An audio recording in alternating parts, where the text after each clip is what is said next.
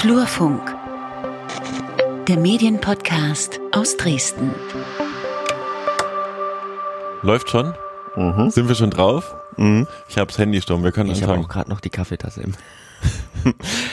Okay, hallo und herzlich willkommen zur Flurfunk Podcast Folge Nummer verflucht. Ich verzähle mich immer. 23, sind aber wir glaub wollten aufhören mit der Zählung. ich. Ja, also unwichtig. Seit äh, Ewigkeiten machen wir das gefühlt. Über zwei Jahre, fast zwei Jahre. Ja, stimmt. Ähm, am Mikrofon ist Peter Stavovi, Blogger, Dozent, Journalist, äh, Medienberater und Betreiber des Blogs Flurfunk Dresden, Herausgeber der Zeitschrift Funkturm und mit äh, im Flurfunk Podcast. Und? Lukas Görlach, ebenfalls Sprecher im Flurfunk-Podcast, ähm, einer der Mitgründer von Einfachton, Podcast-Label in Dresden und selbst freier Journalist, viel für die Öffentlich-Rechtlichen unterwegs. So viel zu uns. Und was machen wir hier? Wir besprechen immer die Medienthemen in Mitteldeutschland und wie sich heute herausstellen wird, auch nicht nur in Mitteldeutschland.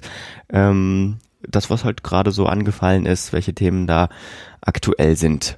Und wir steigen auch gleich direkt ein, oder? Ja, heute brauchen wir gar keine Themenvorstellung machen, in dem Sinne, weil wir sprechen äh, über äh, Themen, die ich mitgebracht habe von der Veranstaltung der Google News Initiative I- I- Summit. In Initiative sagt man. Initiative, oh, ich werde das, ich, Englisch.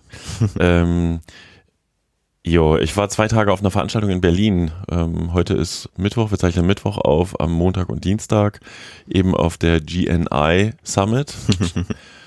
und äh, vielleicht reden wir erstmal darüber, was das überhaupt ist. So, Mhm. ähm, aber ähm, Was, also, es hat was mit Google zu tun. es hat was mit Google zu tun. äh, ich habe ein Interview mitgebracht. Vielleicht äh, hören wir uns das erstmal an mit den zwei maßgeblichen Leuten, die das äh, organisiert haben, Gerrit Rabenstein und Isa Sonnenfeld. Und die sind beide, arbeiten beide bei Google. Die Veranstaltung war in der Google-Zentrale in der Berlin, in der noch recht neuen, was auch per se erstmal ganz eindrucksvoll ist. Und es waren viele Menschen da von Verlagen aus äh, der Region, Regionalverlagen, aber auch überregionalen Verlagen. Ähm, es waren auch ein paar bekannte Gesichter da, vielleicht so 120, 150 Leute. Äh, 50-50 übrigens Geschlechterverteilung, da reden wir gleich auch nochmal kurz drüber, aber jetzt hören wir erstmal kurz das Interview. Deine Einstiegsfrage war, was denn eigentlich das News Lab, das Google News Lab überhaupt ist. Genau, das Newslab ist äh, 2015 ins Leben gerufen worden. Wir sind ein äh, globales Team. Ähm, wir fokussieren uns äh, vor allem auf drei Themen momentan. Das erste ist, äh, wir wollen Trainings anbieten für Journalisten, ähm, um ihnen zu zeigen, wie sie Google-Tools wie die Suche, Rückwärtssuche, Google Earth ähm, oder Google Trends ähm, für die eigene Arbeit besser nutzen können. Das sind alles Werkzeuge, Tools, die sowieso schon Teil der journalistischen Arbeit sind. Ähm, und wir äh, zeigen in diesen Trainings, äh, wie man sie effektiver oder effizienter nutzen kann und zeigen da aber natürlich auch sehr häufig ganz neue Werkzeuge, die äh, wir entwickeln. Ähm, äh, der zweite Bereich äh, bezieht sich eher auf die Frage, wie können wir ähm, ja, Diversität fördern ähm, in, der, in der Medienwelt. Ähm, zum einen durch Fellowships, die wir gemeinsam mit dem European Journals Journalism Center aufgesetzt haben, ähm, wo wir jungen Journalisten ähm, und Journalistinnen den Weg in Redaktionen geben wollen. Äh, und dann aber auch zum Beispiel die Zusammenarbeit mit neuen deutschen Medienmachern, ähm, die vor allem Journalisten mit Migrationshintergrund ähm, fördern und befördern wollen. Und der dritte Bereich, ähm, der bezieht sich äh, eher auf die Frage, wie gehen wir mit Desinformation um, mit der Verbreitung von Desinformation, nicht nur im Rahmen von Wahlen, sondern eigentlich tagtäglich. Ähm, welche Produkte können wir entwickeln bei Google, ähm, um da eine Hilfestellung zu geben und mit welchen Partnerorganisationen können wir zusammenarbeiten. International, aber natürlich auch hier, wie zum Beispiel Korrektiv. Äh, könnten jetzt eine Stunde drüber sprechen, glaube ich, weil es so viele Teamaspekte gibt. Aber ähm, gibt es, gibt es äh, aus allen Teilen Deutschlands dann Journalisten, die an den, an den Trainings teilnehmen und habt ihr mit allen möglichen Verlagen äh, Kooperationen? Also auch zum Beispiel in Sachsen, die, die, die Freie Presse, Leip Leipziger Volkszeitung, Sächsische Zeitung oder so? Oder? Es geht bei den Trainings gar nicht so wirklich um Kooperationen, sondern wir bieten die Trainings ähm, für alle Redaktionen an. Das heißt, ähm, wir haben ein Trainernetzwerk aufgebaut von acht Trainern, ähm, die in die Redaktion kommen können ähm, dann basierend auf den Interessen oder äh, vor allem den ja, Tools, die irgendwie interessant oder relevant sind für die Arbeit, ähm, wir diese Trainings aufbereiten und das Programm entwickeln. also das heißt, es gibt auf der einen Seite Trainings, die oder ja Trainings, die wir in den Redaktionen anbieten. Dann machen wir aber natürlich auch Trainings ähm, bei uns bei Google. Ähm, wir haben Räumlichkeiten, die wir die Zukunftswerkstatt nennen. Das ist nicht nur äh, ein Raum, sondern auch ein Konzept, was dahinter steht, also digitale Weiterbildung. Ähm, wo wir sozusagen offen einladen. Das heißt, Journalistinnen und Journalisten aus egal welchem Haus, aber auch Freie können zu den Trainings kommen. Und ähm, man kann mich anschreiben, man kann äh, Informationen über GNI, Newslab, äh, Trainings überall finden. Ähm, und das ist eigentlich so ein bisschen der Ansatz, die Mischung aus äh, den Trainings in Redaktionen, aber natürlich auch offen. Gerrit, sagst du noch so ein paar Sätze dazu? Was sind die Kooperationen mit Verlagen? Sind das, ich hatte jetzt auch vorhin das Session mitgemacht, das sind dann schon immer auch die großen relevanten Verlage in meiner Wahrnehmung, oder? Also so die, die was war da, Zeit, Welt, ähm, was sind das für Projekte? Wie, was macht ihr da genau? Also wir sind ja hier bei, der, bei dem Treffen von Verlagen und Journalisten und Medienhäusern und TV-Sendern aus Deutschland, Österreich und der Schweiz unter der Überschrift Google News Initiative. Google News Initiative. Und die GNI ist eine Plattform, wie wir es nennen, für den Austausch und fürs Gespräch. Das heißt, die Medienschaffenden und Medienhäuser und Google setzen sich zusammen und sprechen darüber, was getan werden kann, um den Journalismus fit und nachhaltig für die digitale Zukunft zu machen. Und da gibt es unterschiedliche Formate und Wege der Zusammenarbeit. Der eine ist, solche Veranstaltungen zu organisieren, wo es viele Werkstattgespräche und Arbeitsgruppen gibt, in denen Lektionen ausgetauscht werden, die man gelernt hat. Dann gibt es Programme wie das Newslab, es gibt Programme wie die, diese Weiterbildungsinitiative für, für Lokalzeitungen und dann gibt es natürlich auch nicht nur innerhalb der GNI, sondern insgesamt auch bei Google viele Formen der Zusammenarbeit mit großen, kleinen, aber auch mittelgroßen äh, Medienhäusern. Das reicht dann von Einführung von Paid-Content-Angeboten über Gespräche über deren YouTube-Kanal, über natürlich ganz massiv auch die Monetarisierung, sprich die Werbevermarktung. Und die Werbevermarktung, da sind, ist Google ein enger Partner seit äh, vielen Jahren, wahrscheinlich inzwischen mehr als 15 Jahren, äh, von den großen Häusern in Deutschland, weil wir die Ad-Server-Technologie liefern, über die Werbung im Wert von vielen hundert Millionen Euro in Deutschland ausgespielt wird. Insofern, das ist sicherlich etwas, was eher für die großen Häuser ist. Gleichzeitig diese Innovationsfinanzierung, die wir innerhalb der GNI tun mit einem Fonds, das ist etwas, was auch für Kleinsthäuser, für, was sowohl für kleine als auch für große Häuser geeignet ist, sich dort zu bewerben, wenn man eine technologische Idee hat. Ich muss die Frage stellen, äh, ne, dieses Thema Greenwashing, Google hat Interessen äh, politischer Art und so weiter und so fort. Ist das Greenwashing oder also ist das der Wunsch, nah an den Verlagen zu sein, damit die nicht so kritisch berichten? Ist das auch eine Motivation? Also der Wunsch ist vor allem da, weniger übereinander als mehr miteinander zu sprechen. Und es gab eine Phase, da wurde nicht miteinander geredet, sondern beide Seiten hatten im Grunde ein angenommenes Wissen über die andere Seite. Und wir machen ja nun diese Plattform für den Dialog, zuerst in Europa unter dem Namen Digital News Initiative von 2015 bis 2018, jetzt seit einem Jahr im globalen Level Google News Initiative, schon eine Weile. Und ich würde sagen, die Art und Weise, wie miteinander gesprochen wird über Produktentwicklung, hat sich geändert. Dass es da aber auch große Diskrepanzen in Bezug auf ganz viele politische Themen gibt, die sind davon nicht weggegangen. Punkt. Was ist jetzt so euer Fazit von der, von der, von der Summit? Das ist jetzt sehr abrupt, das gebe ich zu, aber ich einfach, ähm, was nehmt ihr denn jetzt schon so mit? Ihr habt es organisiert. Seid ihr zufrieden? Ich bin sehr zufrieden, ähm, aber wenn man so eine Veranstaltung organisiert, hat man immer Punkte, die noch besser sein können. Ähm, nein, ich, was mich sehr positiv überrascht hat, äh, war die Atmosphäre, ähm, die wir, glaube ich, schaffen konnten.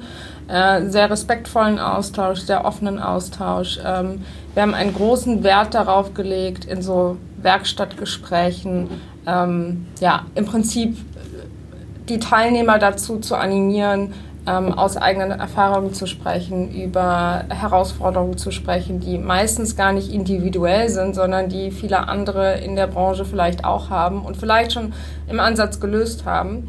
Ähm, das nehme ich auf jeden Fall aus jetzt diesen anderthalb Tagen mit. Ähm, das glaube ich, dieses Forum und diese Plattform, die die Google News Initiative äh, ganz äh, strukturell und institutionell ähm, repräsentiert, dass wir das hier auch ähm, natürlich äh, etabliert haben und, und eingeführt haben.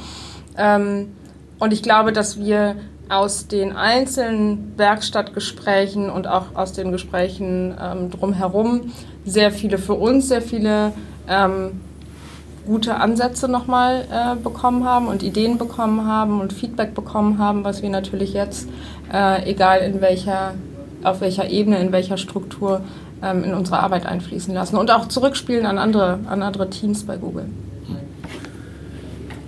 Ich würde das nur insofern ergänzen, dass die Gespräche und die Vorträge der seitens der Medienhäuser auch schon gezeigt haben, wie unterschiedlich weit sie sind wie unterschiedlich ambitioniert sie sind, dass sie das Thema Digitalisierung auch mit ganz unterschiedlicher Dringlichkeit angehen. Insofern, ich sehe eine große Bereitschaft und Willen, sich dort zu betätigen, aber die mir fehlt noch so ein bisschen das Zeichen, dass wirklich alle in dieser Branche aufgewacht sind und begriffen haben, es ist jetzt wirklich das Jahr 2019 und es gibt seit 25 Jahren das kommerzielle Internet und das ist jetzt einfach die Zukunft. Und die Technologie, die wandelt sich immer schneller. Und mir ist da manchmal noch so ein bisschen zu viel Entspanntheit. Und darum ist es toll, dass man zusammenkommt und spricht und es gibt viele gute Ideen. Die müssen jetzt umgesetzt werden. Die müssen jetzt umgesetzt werden. So, also es tut sich einiges bei Google, Google und den Medien. Peter, erstmal vielleicht, wie bist du da überhaupt hingekommen? Also warum? Ja, ich war ja nur Taschenträger. nee, de facto ist so, dass ich den, den Gerrit auf einem Panel hatte, das ich bei den Medientagen Mitteldeutschland in Leipzig bei äh, moderiert hatte und ähm, ihm dabei erzählt habe, was Romina Stavovi mit der FEMIT gemacht hatte, mit der großen Konferenz, die wir im April in Leipzig organisiert hatten, worüber wir hier auch ausführlich berichtet haben und dann die äh, Leute von Google ganz interessiert daran waren, weil das Thema Diversity, Vielfältigkeit sie sehr beschäftigt und ähm, dann Romina eingeladen haben, noch vor der Summit so einen Vorab-Workshop mitzumachen. Mhm. Da waren acht Leute, wo es darum ging, äh, wie kann man eine Konferenz vielfältiger gestalten und inklusiver. Und da hatte Romina mich dann quasi mitgenommen und ich habe dann die ganze Zeit rumgefrotzelt, ich sei der Taschenträger von der Frau Stavovi. Ähm, und das ist tatsächlich eine super spannende Frage. Die hat auch die ganze Summit mit begleitet. Es standen so Stellwände da, wo jeder Teilnehmer immer so dranpinnen konnte, was muss passieren, damit eine Konferenz vielfältiger wird, was muss passieren, damit eine Konferenz diverser wird äh, und inklusiver vor allen Dingen. Und wenn man das zu Ende denkt, das war so ein bisschen das Ergebnis dieses Vorab-Workshops, der jetzt, also in dem Sinne kein finales Ergebnis gebracht hat, mhm. dann ist das faktisch nicht möglich, weil äh, die Erfahrung hatte Romina ja auch bei der Famit gemacht, die machte dann, machten die Google-Menschen dann auch, äh, da sitzen also vier Leute auf dem Panel, ein Mann und drei Frauen und äh, erklären diesen Vorab-Workshop. Romina war dabei und dann meldet sich halt eine Frau mit offensichtlichem Migrationshintergrund und fragt, was ihnen denn einfällt, da vier weiße Menschen hinzusetzen, die jetzt mhm. mal äh, Diversity erklären. Und du kriegst das halt äh, wahnsinnig schwer zu Ende gedacht. Du kannst das nicht komplett divers machen, weil also willst du dann Prozentsätze ansetzen, wie viel Vertreter von welcher äh, Minderheit quasi vertreten sein sollen? Du kannst dich nur darum bemühen. Mhm. So. Und ich glaube, also ich glaube, ähm, klar, man bricht das dann immer auf so ein Vierer-Panel zum Beispiel runter. Und da ist es natürlich nicht möglich, bei vier Leuten alles abzubilden. Das, das geht einfach gar nicht. Aber ich glaube, wenn man sich bemüht, wie du schon sagst, und im Gesamten was verändert und wenn man sich die Medienlandschaft mal anguckt, da ist noch einiges zu verändern, dann wird's vielleicht, ähm, dann wird's vielleicht, das Gesamtbild wird dann vielleicht viel diverser, würde ich mal sagen. Ja, es wird, also wir, wir sind erst am Anfang der Reise und ähm, so ein bisschen waren wir hinterher auch in diesen, in diesen Zweiergesprächen verzweifelt, wie willst du das machen, weil du wirst es niemals gerecht hinbekommen. Hm. Du kannst nur Signale setzen, du kannst sagen, okay, kein Panel mehr unter 50-50 und es berichtete dann auch eine Teilnehmerin in den USA, ist es so, da gibt es schon auch noch Ausnahmen, aber wenn du da nicht ein 50-50 Panel hast, dann melden sich am Anfang erstmal Leute und fragen, was denen denn einfällt. So. Mhm. Und da ist dann jetzt der nächste Schritt tatsächlich auch äh, mal ab von der Geschlechterverteilung Männer, Frauen, also was machst du damit divers mhm. im dritten, ähm, dann tatsächlich jetzt nochmal inklusiver zu sein Richtung Handicapped People oder eben auch Migrationshintergrund. So. Aber das war so der Einstieg für uns, deswegen waren wir dann eingeladen. Ähm, Romina hat die Famit auch kurz vorstellen können und auch nach Partnerschaften gesucht und sonst waren aber überwiegend ja wirklich Vertreter großer Zeitungshäuser da, großer Verlage, ähm, großer Medien, also mhm. Zeit, äh, Welt, auch Regionalzeitung, auch Sächsische Zeitung war zum Beispiel da. Ähm, so diese ganze Palette quasi und auch, also aus meiner Sicht so als Medienjournalist auch durchaus Personen, wo ich schon weiß, wer das ist und was die vorher gemacht haben. Mhm. Was so ein bisschen, was so ein bisschen ja auch widerspiegelt, ähm, was die Google News Initiative, die ja auch mit viel Geld verbunden ist, ähm, ja, ist. Äh, denn es gibt so ein, so ein, es gibt eine tolle Recherche von netzpolitik.org aus dem letzten Jahr, die äh, analysiert hat mit verschiedenen Verfahren. Wir verlinken das natürlich wie immer in den Show Notes, wie viel Geld eigentlich in die in Westeuropa fließt. Also man muss ja sagen, Google ähm, investiert unglaublich viel Geld in Nachrichten und Medien und ähm, haben natürlich herausgefunden, oder was heißt natürlich, haben herausgefunden, dass das meiste Geld nach Deutschland fließt. Ist auch das größte Land, ist jetzt nicht so überraschend, aber weniger in neue digitale Startups und so weiter und so fort, sondern das meiste Geld in ganz, ganz große Medienhäuser, Spiegel, Taz Jein. und so, so weiter. Also ich meine, ich habe ich es ja in dem Interview kurz angesprochen. Mhm. Das war halt ein, ein, sehr stressiger Moment. Es war so quasi vor der Schlussrunde, mhm. äh, habe ich die beiden nochmal rausgezogen, weil wir auch früher los mussten. Ähm, ja, man sollte das kritisch beobachten, sage ich mal, aber man darf das nicht komplett nur überkritisieren. Ähm, mhm. Der Punkt ist tatsächlich, dass diese ganzen Medienhäuser Projekte realisiert haben. Da kommen wir gleich im, in unserem, bei unserem dritten Thema nochmal drüber. Ähm, beim zweiten, kommen wir dahin, äh, die, die haben Projekte finanziert, die sich die Medienhäuser sonst unter Umständen nicht geleistet hätten oder nicht hätten leisten können. Und ähm, also wie ich es verstanden habe, geht es ja auch um digitale Transformation. Es ist ja nicht so, dass was schlecht ist, aber man muss es auf jeden Fall, glaube ich, kritisch würdigen, ähm, dass das so ist. Und, und vielleicht damit man mal eine Hausnummer hat, also äh, in, schreibt netzpolitik.org, in den ersten vier Förderrunden bis Frühjahr 2018 erhielten 66 Projekte in der Bundesrepublik insgesamt 15 Millionen Euro. Also das ist schon viel Geld für Medien. Ja, in der Tat. Und die, man muss halt auch sagen, dass ja das ist ja Thema, was im Funkturm auch immer wieder vorkommt und auch im Flurfunk. Wir sind ja in einem Transformationsprozess und die klassischen Erlösmodelle im Journalismus, die erodieren ja. Die Werbung mhm. ist ja weggegangen und ich meine, nimm Rubrikenmärkte, äh, Stellenanzeigen, Todesanzeigen noch nicht, aber auch äh, hier Kfz-Anzeigen, das waren früher auch elementare Bereiche, wo Tageszeitungen mit Geld verdient haben. Das hat mittlerweile, ist das alles ins Netz gewandert und ja. Google profitiert ja erheblich davon und das ist so der Weg zu sagen, okay, nehmen wir das mit, übernehmen wir auch die Verantwortung Richtung, sage ich mal, qualitativen Journalismus, wobei ähm, aus meiner Perspektive natürlich, da ich kein Großverlag bin, sondern ein klitzeklitzer Kleinverlag, mhm. hätte ich natürlich viel lieber, dass sie auch Kleinprojekte fördern ja. und so weiter und so fort. Aber tatsächlich geht es, glaube ich, da erstmal darum, überhaupt, ähm, was wird aus dieser Medienbranche? Und damit sind wir mitten bei dem Thema, was, was mich auch so häufig beschäftigt. Ja, man muss nur gucken, äh, und da fand ich auch so einen Gedanken sehr spannend, äh, Google geht es natürlich auch oder vermeintlich geht es Google natürlich auch ein bisschen um Einfluss. Ne? Also es ist ja auch, gibt ja auch große Streitigkeiten zwischen Verlagshäusern und Google, äh, weswegen auch anscheinend Springer gesagt hat, wir wollen kein Geld von euch. Gut, Springer kann sich wahrscheinlich auch leisten. Ähm, aber macht sich Google nicht auch ein Stück weit unverzichtbar? Also schafft ein Ökosystem. Netzpolitik hat schön geschrieben, wird Google zum so Betriebssystem des Journalismus so ein kleines bisschen. Ähm, fand ich eigentlich einen interessanten Gedanken, über den man, glaube ich, mal, über den es sich lohnt, mal nachzudenken. Den Springer-Vertreter als Pendant zum Gerrit Rabenstein hatte ich ja bei den Medientagen auf dem Panel, das können wir vielleicht auch nochmal verlinken, suche ich mhm. raus. Äh, da sind die auch ein bisschen dann aneinander geraten. Das ist halt äh, aus der Sicht von Google, jetzt verteidige ich das Unternehmen mal ein bisschen, tatsächlich sehr vielschichtig. Ähm, und ob Google zum Betriebssystem wird, ich, was machen wir uns nichts vor, es ist die zentrale Infrastruktur in Deutschland. Es gibt äh, Länder in, in, Europa auch, wo Google vielleicht nicht so stark ist oder auch in Asien, mhm. wo sie nicht so diese Marktdominanz haben und nicht so viel Geld pro Nutzer verdienen. Äh, aber sie sind eine zentrale Infrastruktur geworden, definitiv.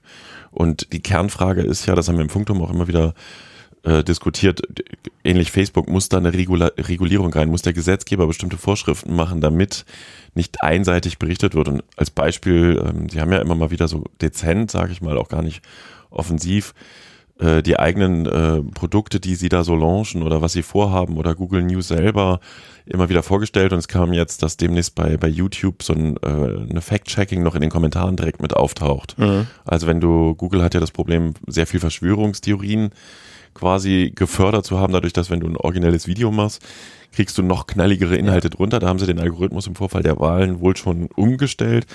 Und jetzt kommt noch Fact-Checking dazu und ähm, das habe ich ja, ich habe ja die ISA und den Gerrit auch, wenn sie mal in Sachsen sind. Mhm. Und das finde ich übrigens auch nochmal so spannend. Wir hier hinten, also ich denke mal, die Geschäftsleitung der Sächsischen Zeitung, der Leipziger Volkszeitung oder so die großen Unternehmen, die wissen schon, was GNI ist. Hm. Äh, unser, ich kriege noch ein bisschen was davon mit, aber deswegen machen wir es ja hier im Podcast auch. Was passiert da eigentlich? Ja. So und ich glaube, dass äh, das schon, da sind sehr sehr spannende Projekte dabei. Äh, reden wir auch gleich nochmal drüber, aber vielleicht ähm, befassen wir uns auch nochmal ein bisschen mit diesen einzelnen ähm, äh, Sessions, die ich da besucht habe. Hm. Vielleicht noch ein Abschluss dazu. Man darf, muss aber auch aufpassen, dass man es nicht, dass man dann nicht diesem, wie soll man sagen, nicht dem anheimfällt, dann in diese so, wenn die Kritik Fahrt aufnimmt oder vermeintlich Fahrt aufnimmt, dann da aufzuspringen und, und plötzlich mit Bashen anfangen, sondern auch da wieder einfach gucken, wie sind die Fakten. Also letztens hat die New York Times einen Artikel, äh, es ist gar nicht so lange her, veröffentlicht, dass Google angeblich 4,7 Milliarden irgendwie verdient hätte, so viel wie die, also mit, mit Medieninhalten, so viel wie die gesamte Medienbranche in den USA irgendwie erwirtschaftet hat und so. Und ähm, auf Media, wir verlinken das natürlich alles, gibt es ein, ähm, eine sehr gute Dekonstruktion dieser vermeintlichen Analyse der Times. Also das ist natürlich erstmal eine schöne Headline, ne? Und dann kann man sich natürlich drüber aufregen, aber wenn man anguckt, wie diese Zahlen zustande kommen, da muss man schon ein ganz großes Fragezeichen dahinter machen. Ich muss ja witzigerweise, ich musste ja immer an das Buch The Circle denken, als ich dann in der Google-Zentrale Berlin war. Ähm, und es gab dann noch für jeden ein Google Mini zwischendurch, so als kleines Giveaway, also diese, diesen Lautsprecher, so. wo es natürlich auch wieder um Datenerfassung gibt, was fragst du ab und so weiter und so fort hinaus. Aber ähm, das finde ich halt auch nochmal so spannend und es passt übrigens auch auf andere Themenbereiche, dieses Thema Verschwörungstheorien, die da oben. Mhm. Das sind ja trotzdem Einzelpersonen mit einem Gewissen, die diesen Job machen. Und du kannst halt sagen, okay, ist das ein gefährliches Unternehmen? Das glaube ich nicht, sondern mhm. es ist ein wirtschaftsorientiertes Unternehmen. Die haben ganz knallhart und die Amis sind dann noch mal härter als manch bundesdeutsche Unternehmen vielleicht, vielleicht auch nicht. Die sind ganz klar gewinnorientiert. So und mit dieser News Initiative in, in ähm, GNI. Geben sie halt wieder Geld in den Markt rein. Da kannst du jetzt diskutieren, ist es, ist es fair, ist es genug, ist es eigentlich im Ansatz nicht genug oder so. Aber da war tatsächlich schon das Anliegen, die Unternehmen, die vielleicht auch ein bisschen darunter leiden, dass sich die Infrastruktur wandelt und mhm. die wandelt sich so oder so, ähm, denen was zurückzugeben. Und ich habe also ich habe es dann in der Summe als sehr positiv und produktiv aufgenommen. So, ohne dass ich jetzt übrigens manipuliert wurde und ein Google-Roboter bin. Na, also, du, du weißt nur nichts davon. Ach scheiße, das läuft unterschwellig. Ja, ja nee, nix hier. Also so einfach ist die Welt nicht. Ne? Ja, ist klar. Gut. Panels. Panels. Ja, zwei habe ich also zwei von zweien habe ich was mitgebracht, weil es mich einfach begeistert hat. Mhm. Ähm, und das beim ersten ging es quasi um lösungsorientierten Journalismus. Ähm, äh, und da vielleicht, vielleicht noch zum Einstieg fand ich ganz spannend. Ähm, da gab es so zwei Inputs und dann haben wir ein bisschen diskutiert. Einiges davon wusste ich schon und einiges wissen wir auch schon, weil wir hatten ja den äh, Uwe Vetterik, den Chefredakteur der Sächsischen Zeitung, schon mal hier im langen Interview im Studio da hat er auch ein bisschen was davon erzählt, wobei äh, wir uns im Nachgang auch ein bisschen darüber ausgetauscht haben, dass es dann so hochtrabend auch transportiert wurde, dass es jetzt äh, lösungsorientierter Journalismus ist. Ja. Vielleicht sollten wir denn das einfach machen. Und ähm, sie stieg ein, die äh, Michaela Haas, die ich interviewt habe vom Solutions Journalism Network, ähm, mit äh, so einem kleinen Quiz und stellte drei Fragen. Wie hat sich die Armut der Weltbevölkerung entwickelt? Wie mhm. viele Menschen sterben an Katastrophen? Noch eine dritte Frage. Und niemand im Raum hatte alle drei Antworten richtig. Mhm.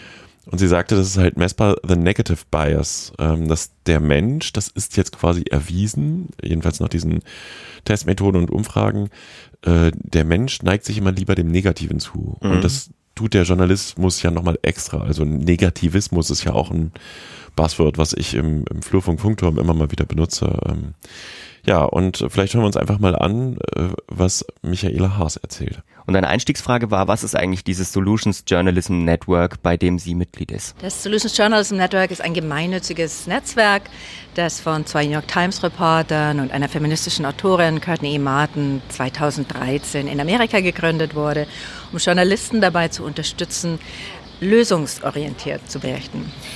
Was bedeutet lösungsorientiert zu berichten? Was, was sollen Journalisten dann anders machen? Also gerade durch Trump, durch den Aufstieg und Sieg von Trump wurde Journalisten nicht nur in Amerika schlagartig klar, dass wir sehr, sehr gut darin sind, über Probleme zu berichten, aber dass wir ganze Bevölkerungsgruppen übersehen haben als Medien, dass wir ganze Landstriche übersehen haben äh, oder nur reingehen, wenn es kracht und knallt. Und auch, dass wir über Probleme, die Probleme, die da sind, auf eine Art und Weise berichten, die nicht immer hilfreich sind. Also gerade die Wähler von Rechtspopulisten wie Trump sind nachweislich sehr frustriert, die fühlen sich hilflos. Und es gibt Studien, die eindeutig zeigen, wenn man Leuten nicht nur die Probleme aufzeigt, sondern auch Menschen vorstellt, Initiativen, Kommunen, Städte, Länder, die Wege gefunden, gefunden haben, diese Probleme zu lösen, dann sind die Leute erstens motivierter, die lesen diese Geschichte auch, gerade die Millennials unter 35, die lesen nämlich traditionelle Medien kaum noch oder viel, viel weniger. Die haben keine Lust mehr drauf auf diese Negativberichterstattung.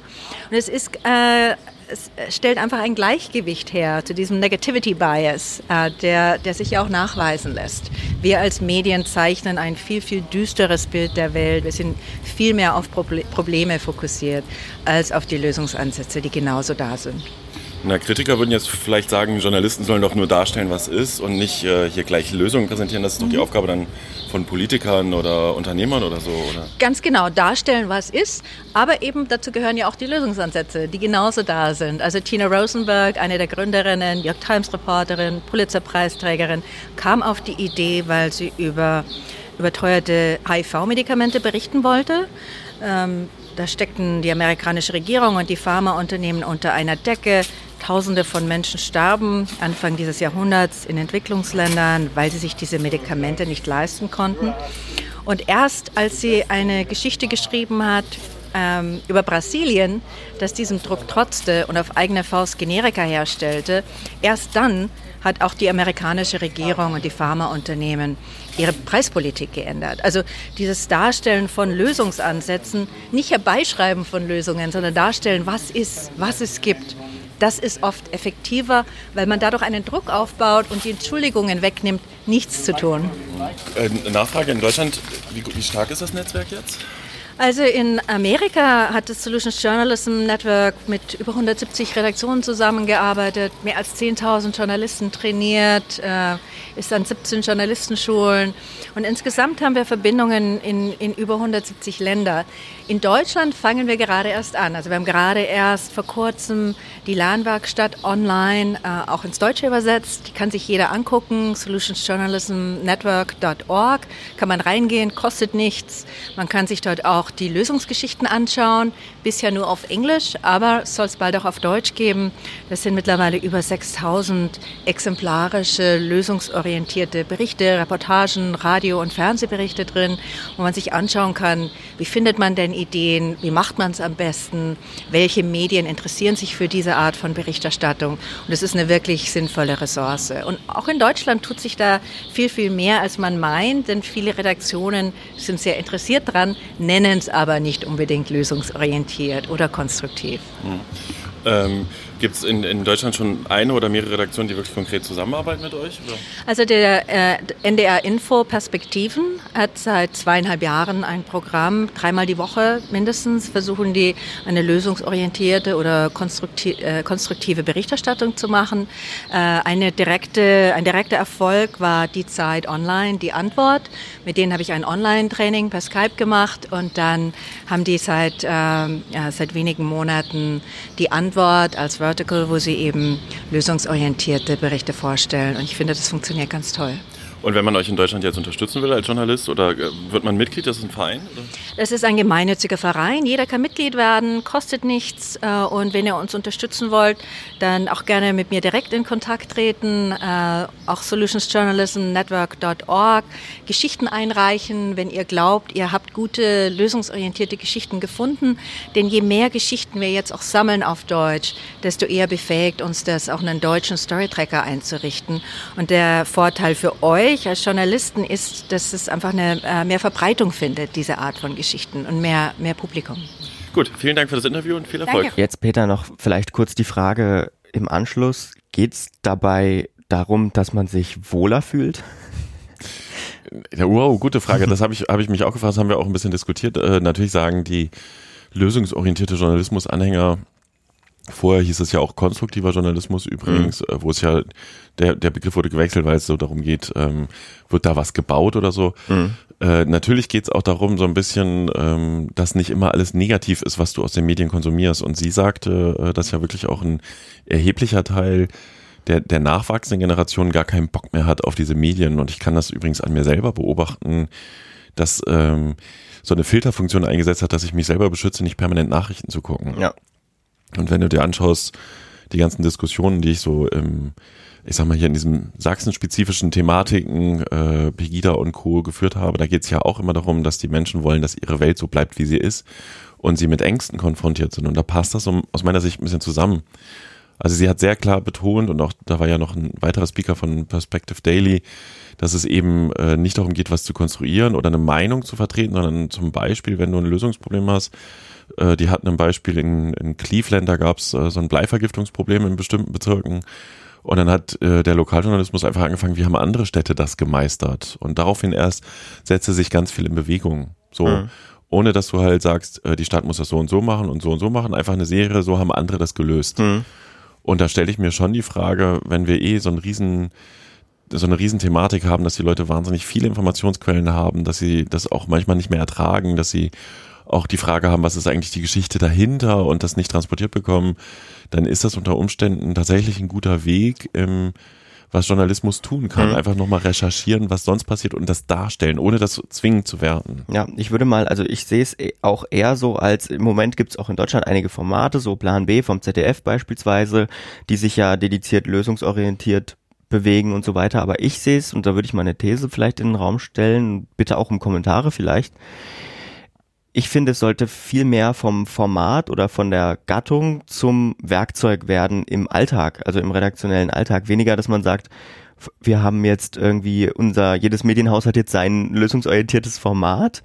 Ähm, klar ist es für Projekte erstmal leichter umzusetzen, sondern vielmehr, es muss in die Nachrichtenredaktionen rein, es muss in die tagesaktuellen Redaktionen rein, dass man da vielleicht eher, klar, das hat immer mit Rechercheaufwand und so weiter zu tun, aber vielleicht muss ein Umdenken in der breiteren Redaktionslandschaft stattfinden, weil sonst ballern wir uns nach wie vor immer weiter mit Nachrichten zu, obwohl es natürlich fünf Formate gibt, die tollen lösungsorientierten Journalismus machen. Ich äh, schließe mich in gewisser Weise an, wobei das, das ist ja ein Kernproblem. Die Diskussion hatte ich ja auch die Tage bei Facebook äh, sehr heftig. Was ist eine Nachricht? Und ist eine Nachricht immer damit verbunden, dass es äh, eine gravierende Veränderung gibt? Ähm, ist eine Nachricht immer negativ? Ist mhm. Journalismus immer Skandal aufdecken? Weil es ist ja eine Funktion des Journalismus, der Politik auch auf die Finger zu gucken und Missstände aufzuzeigen ähm, ja genau diese grundsätzliche, sehr, sehr grundsätzliche Diskussion, die brauchen wir. Zumal, und das ist einfach festzustellen, ist, äh, Teile der Bevölkerung gibt, die sich den Medien abwenden. Und dann kommt ja noch das Verteilproblem dazu mit äh, ähm, tendenziell, das fand ich auch so eine spannende Randinformation in Thüringen.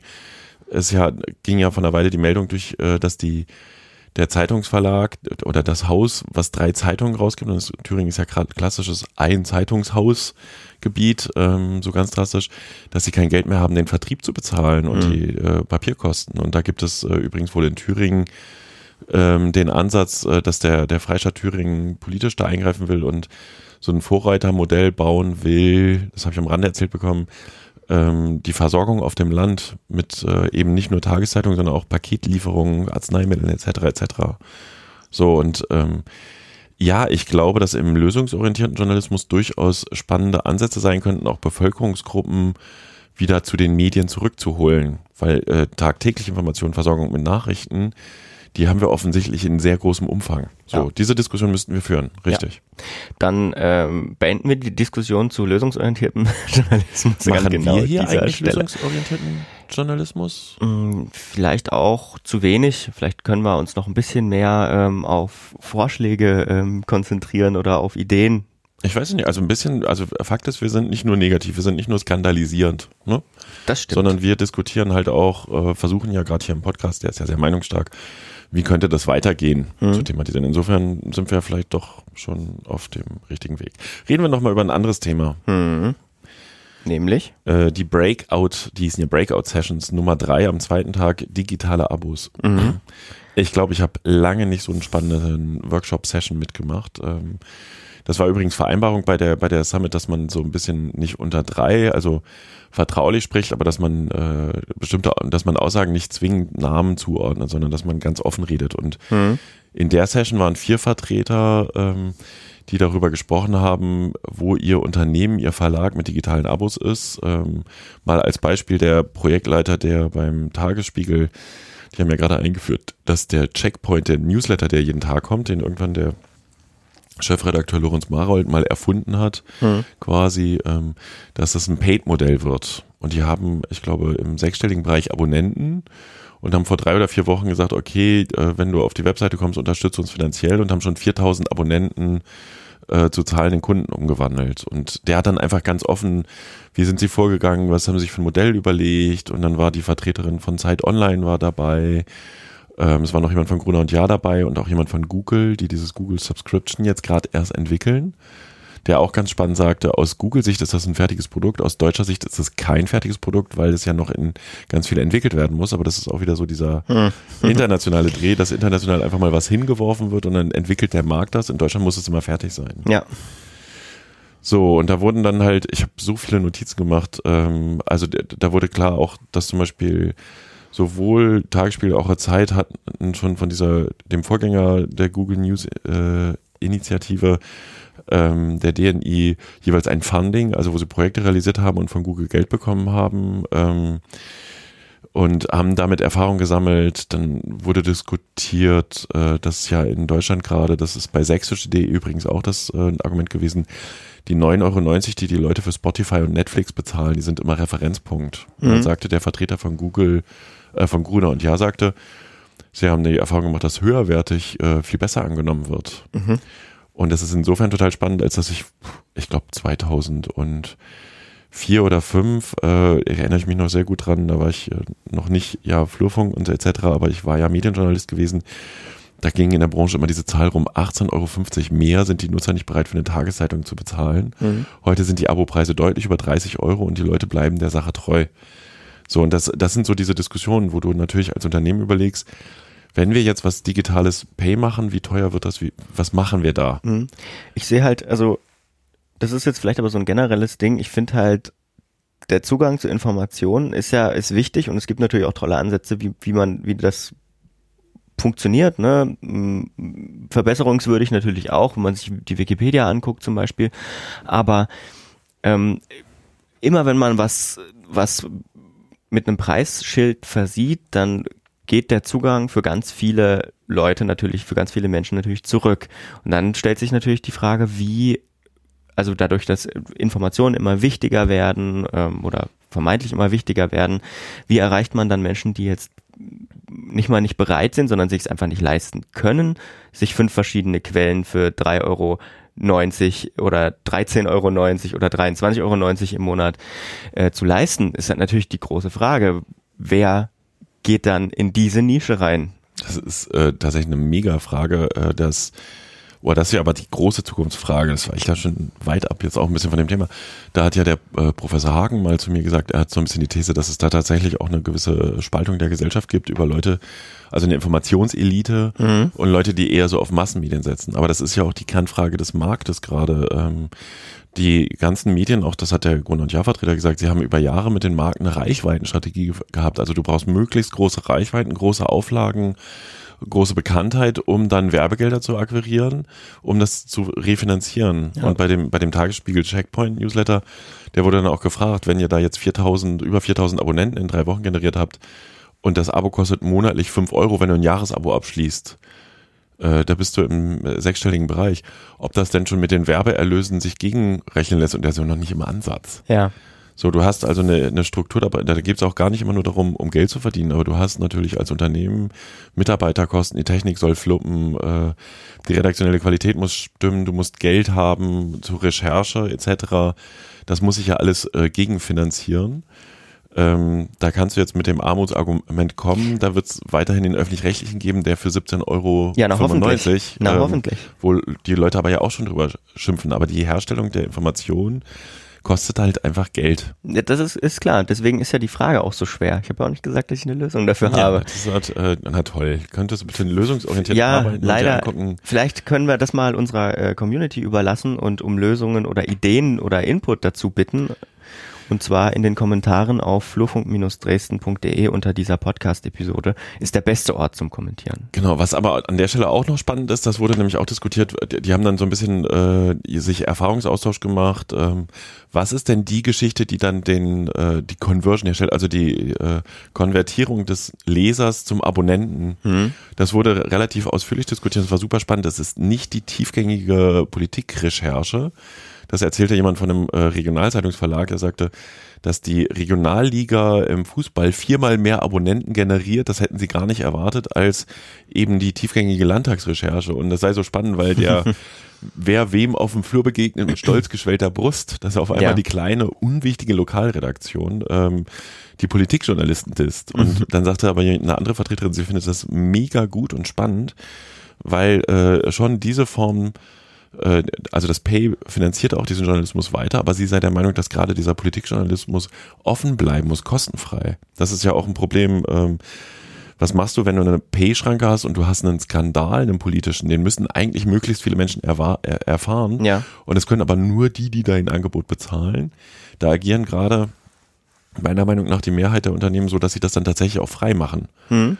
Ähm, und ihrer Verantwortung also wieder gerecht werden. So. Und, und da, aber auch, das kann natürlich auch durchaus äh, auf dem Markt sehr gut, sehr gute ähm, Folgen haben, ne? Wenn du so sagst, dass das ist eine Geschichte, die geht total gut, damit erzeugst du natürlich Reichweite auch für den, dein restliches Angebot und so. Und wieder weiter, ne? Bekanntheit und Qualität. Und das kam auch raus, dass zum Beispiel es gibt eben nicht die eine Geschichte oder das, den einen Themenstrang, mit dem du ganz viele Abonnenten generierst, sondern als Medienunternehmen generierst du viele Themen. Und das sagte dann, glaube ich, ein Vertreter äh, auch einer großen überregionalen Zeitung. Ähm, es sind manchmal diese lebensnahen Themen, also Beziehung, Partnerschaft, äh, Sexualität, Beratung, die schaffen dann das Abo, aber die Leute lesen im Hintergrund trotzdem die Wirtschaftsthemen und die, Ja.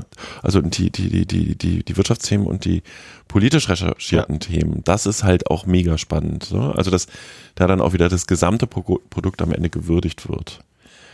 Wobei auf der anderen Seite es übrigens auch spannend ist zu sehen, ähm, wie viele Leute geben die, wie viel geben denn ähm, die, die Menschen aus für so ein Abo und Ja.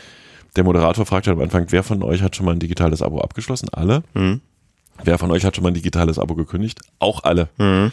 Ja. Also du bleibst vielleicht auch nur eine gewisse Zeit dem Angebot treu und hörst dann wieder auf. Oder das sagte ähm, jemand auf den Medientagen, äh, wo ich auch über das Thema diskutiert und moderiert hatte, äh, vielleicht ist es auch endlich, was die Leute bereit sind auszugeben und du musst jetzt mal gucken, dass du damit reinrutscht, sozusagen Ja. mit deinem Angebot. Das kann, und äh, hast du das auch vor mit dem Flurfunk? Was für eine Suggestivfrage. äh, ja, tatsächlich habe ich äh, nach den Medientagen, da habe ich ja ein Panel auch zur Finanzierung von Journalismus äh, moderiert. Auch das können wir vielleicht als YouTube-Video nochmal verlinken. Und da war der Vertreter von Steady und Steady haben wir ja schon von Anfang an, seit wir den Podcast machen übrigens, äh, installiert. Steady ist so ein digitales Abo-Modell. Du kannst halt ähm, äh, als Blogbetreiber oder Medienbetreiber dann sagen, okay, ich habe eine Bezahlschranke oder ein freiwilliges Bezahlmodell. Wir hatten bislang jetzt beim Flurfunk das freiwillige Bezahlmodell und nachdem ich den Philipp von Steady auf dem Podium gefragt habe, aber wenn man dann so ein etabliertes Medium hat mit so ein paar tausend Zugriffen im Monat oder also ich bin ja so irgendwie bei 30.000 äh, Besuchen im Monat beim Flurfunk, glaube ich, muss ich mal schon wieder nachgucken. Da hat man ja Angst, die ganze Leserschaft zu verlieren und der ist, der, der, ist, der ist so ein bisschen impulsiv auf dem Podium.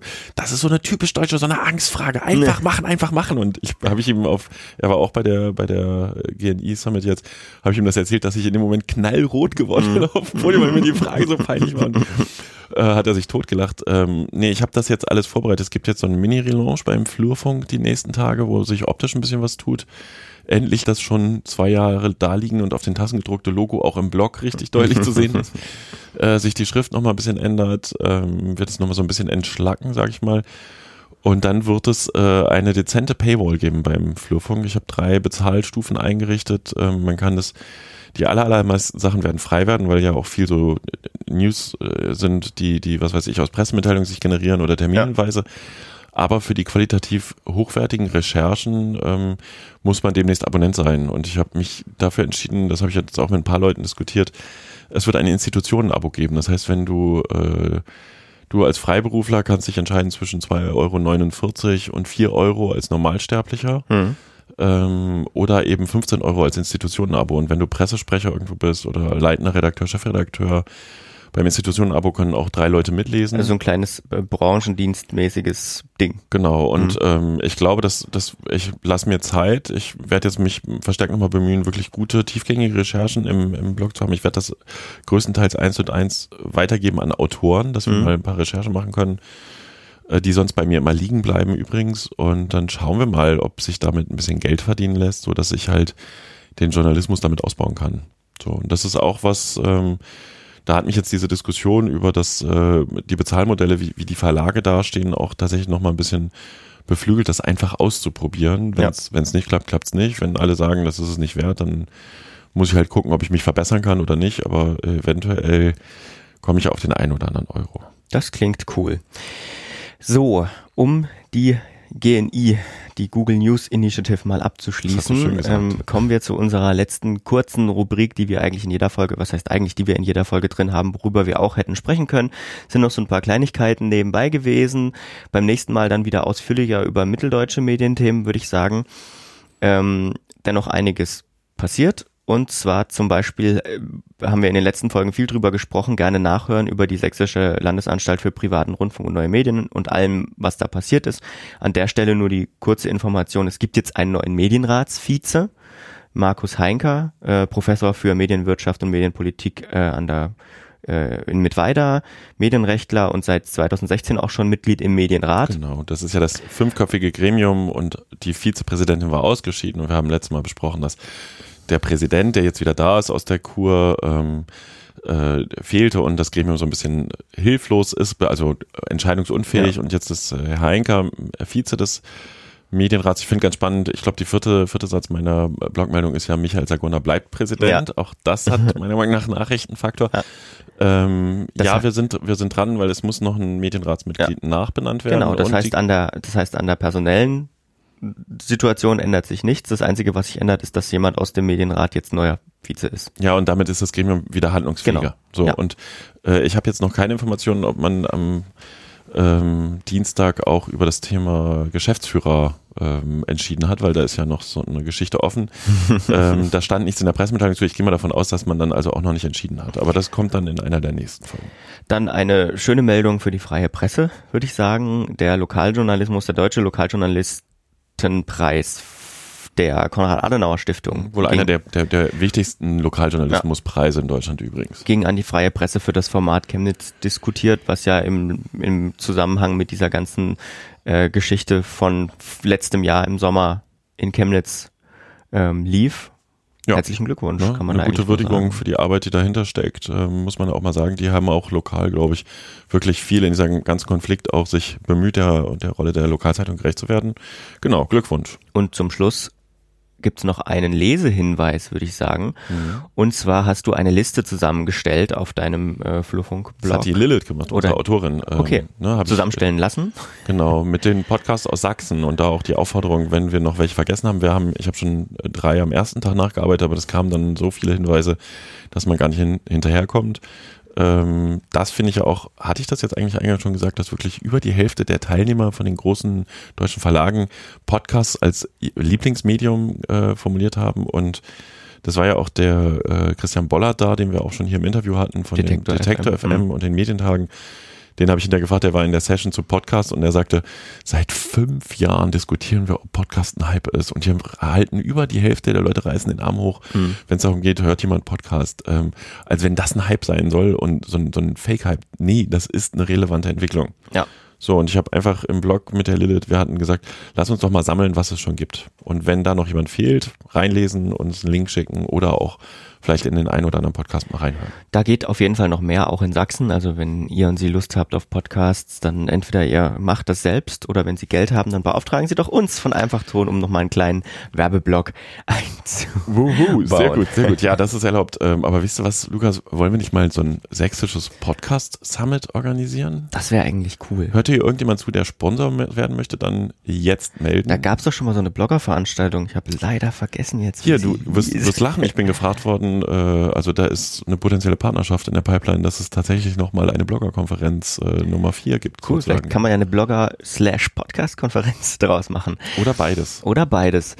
Schön. Ähm, und damit, mit diesen Ideen, ähm, verabschieden wir uns aus dieser Episode des Flurfunk Podcasts. Wir sind bald wieder da. Wir, ihr und Sie haben es ja schon gemerkt. Wir haben unseren unregelmäßigen Veröffentlichungsrhythmus beibehalten, aber die Frequenz erhöht. Also wir sind jetzt deutlich öfter zu hören. Ähm, Finde ich sehr gut, sehr angenehm, ähm, weil man kann öfter über und mehr über Medienthemen reden und äh, ich, mir gefällt's. Ich find's gut. Ja. Man bleibt dabei. Wir müssen dann noch erwähnen, unter Umständen gibt es sowas wie eine Sommerpause, weil dieses Studio ist so dermaßen überhitzt. Ja, gerade. ich mach mal gleich hier wieder den. Ja. Ne, und damit verabschieden wir uns in einen schönen heißen Tag. Äh, wir freuen uns über Feedback. Bis hier bald. Läuft, hier läuft der Lüfter. Bis bald. Tschüss. Eine Einfachtonproduktion 2019. Und du hast sie als erstes gefragt, was denn dieses Solutions Journal hm. und du hast sie als erstes gefragt, was dieses Solutions Journalism jetzt geht's auch los. Und du hast sie als erstes gefragt, was dieses Solutions Journalism Netz und du hast sie als erstes gefragt, was dieses Okay, warum können wir nicht einfach Darf ich das machen? Lösung Journalist, aber ich weiß ja den Anschluss leider nicht mehr, wie, weil ich muss ja irgendwie was ist eigentlich das